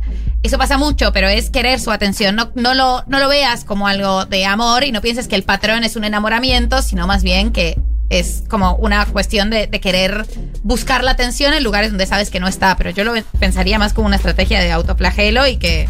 Y también. pro- Sí, perdona, disculpa. probablemente te vaya a cambiar ese patrón eh, mucho antes de lo que puedas prever, ¿no? Como hay un momento en el que decís, ah, no, no es que yo siempre soy así, ya está, esto me pasó distinto esta vez y como estoy vinculándome con una persona despacio, desde no esa, esa furia eh, del enamoramiento así súper intenso, sino un vínculo distinto. Uno se vincula de maneras muy distintas todo el tiempo. Yo lo que trataría de evitar es ese, ese autodiagnóstico tan inflexible. Siempre hago esto y siempre mis relaciones son así. ¿no? Eso, una se cuenta historias a una misma de cómo es y, y hay algo de profecía autocumplida y no Claro. Hay también hacer enca- encajar a todos los casos en ese caso como para cumplir con esa profecía sobre una misma. Y nada, probablemente también estés vibrando bajo, hay que decirlo eso. Eh, Un periodo muy complejo. eh, hay- este, este fue un dilema mm, eh, que estuvo, que apareció. eh, te lo voy a leer porque sé que ya tenés la respuesta preparada de otros dilemas. Que es: Chiques, mi dilema es que me gusta la ropa y la moda y siento que es algo muy superficial y me da vergüenza darle bola a eso. Disfruto de la pilcha y todo eso en soledad y en el mundo exterior me siento rara. ¿Por qué lo disfrutas en soledad? Eh, ¿No tenés amigas que le gusten la ropa? No. ¿A tus amigas todas les parece una boludez? No te pregunto a vos, le pregunto a la oyenta. Claro, O eh. A nosotros nos re gusta la ropa. A nosotros nos re gusta la ropa. Puede ser amiga nuestra. Claro. Eh, yo soy una defensora de la banalidad y, y totalmente en contra estoy de, de la solemnización de la vida. Ya está, no hay cosas que sean totalmente estúpidas ni intrascendentes. Hay toda una profundidad en la moda e incluso no se la tenés que dar. Ya está, te gusta consumir, esto es el capitalismo y te gusta seguir tendencias capitalistas. Reconocelo y seguí adelante. Esta, no, no, no me parece una cosa No estúpida. solo eso, si le querés dar un marco teórico progresista, eh, la vestimenta es parte de nuestra identidad, al fin y al cabo. Es un mensaje al que das al mundo de, de cómo te, percibís a vos mismo, de cómo te cómo te gustaría que te perciban, de la ropa envía mensajes como todo el resto de los signos que vemos en el mundo y los símbolos que vemos en el mundo. Y así como hay gente que no le, que no le, que la ropa no le dice nada, que dice como no, ni le doy bola a la ropa, seguramente esa persona le dedica a otras cosas importantes, como eh, por ejemplo, yo pienso mucho en eh, la gente que eh, en, en el habla, por ejemplo, le hace mucho hincapié en cómo hablan las palabras que usa. Digo, como que todo el mundo está intentando enviar un mensaje sobre quién es en algún u otro aspecto de su vida eh, y que elijas la ropa no lo hace ni más superficial ni menos superficial. No, es, no hay temas eh, estúpidos e incluso si no le querés dar un marco teórico, no Tampoco es está mal. necesario. Tampoco está. está mal. Yo te comparto la excusa que usé para mí mismo los últimos dos años, año y medio. Hay que reactivar la economía. Hay, que reactivar la economía. Siempre algún proyecto le sirve que le compres. Así que vos a- apuntá por ahí. Chiques, son las 4 de la tarde. Eso significa que No. nos tenemos que ir. Eso significa que tenemos que elegir un ganador o una ganadora de blasfemia. eh, que vamos a anunciarlo en minutos. Yo primero quiero saludar a David Eskenazi, que es eh, nuestro operador y persona del bien, nuestro foco, nuestro faro. Nuevo hincha de Bad Bunny, digámoslo. Nuevo hincha de Bad Bunny, nuestra luz al final del túnel. Quiero agra- agradecerle a David Eskenazi, quiero agradecerle a Marianela Ego, que es nuestra productora, nuestra ángel, Angelita, Nuestra Ángel Di María. ángel- nuestra Ángel y María. Quiero agradecerle a Matías Fine, que ha hecho una hermosa columna de Xavier Dolan. A María y a Martín, que vienen acá como todos los sábados. No, no somos ángeles, nada nosotros. Nada, no te ¿Te das cuenta cómo nos dan por sentado, María? No hay, no hay fuego en esta pareja ya. Eh, y quiero agradecerle a Anabela Martínez, a Anabela Enríquez en realidad. Perdón, dije mal su apellido. A las dos. Quiero agradecerle a Anabela Enríquez, que es la ganadora de eh, los vinos a la femia de esta semana, es la ganadora del dilema incómodo de esta semana. Así que gracias a todos por sus mensajes, gracias por acompañar. Nos vemos el sábado que viene. Gracias a vos también, Galia Molavsky. Me agradezco a mí misma por haberme levantado de la cama y haber venido en un día como hoy, que no es menor. No es menor. Adiós.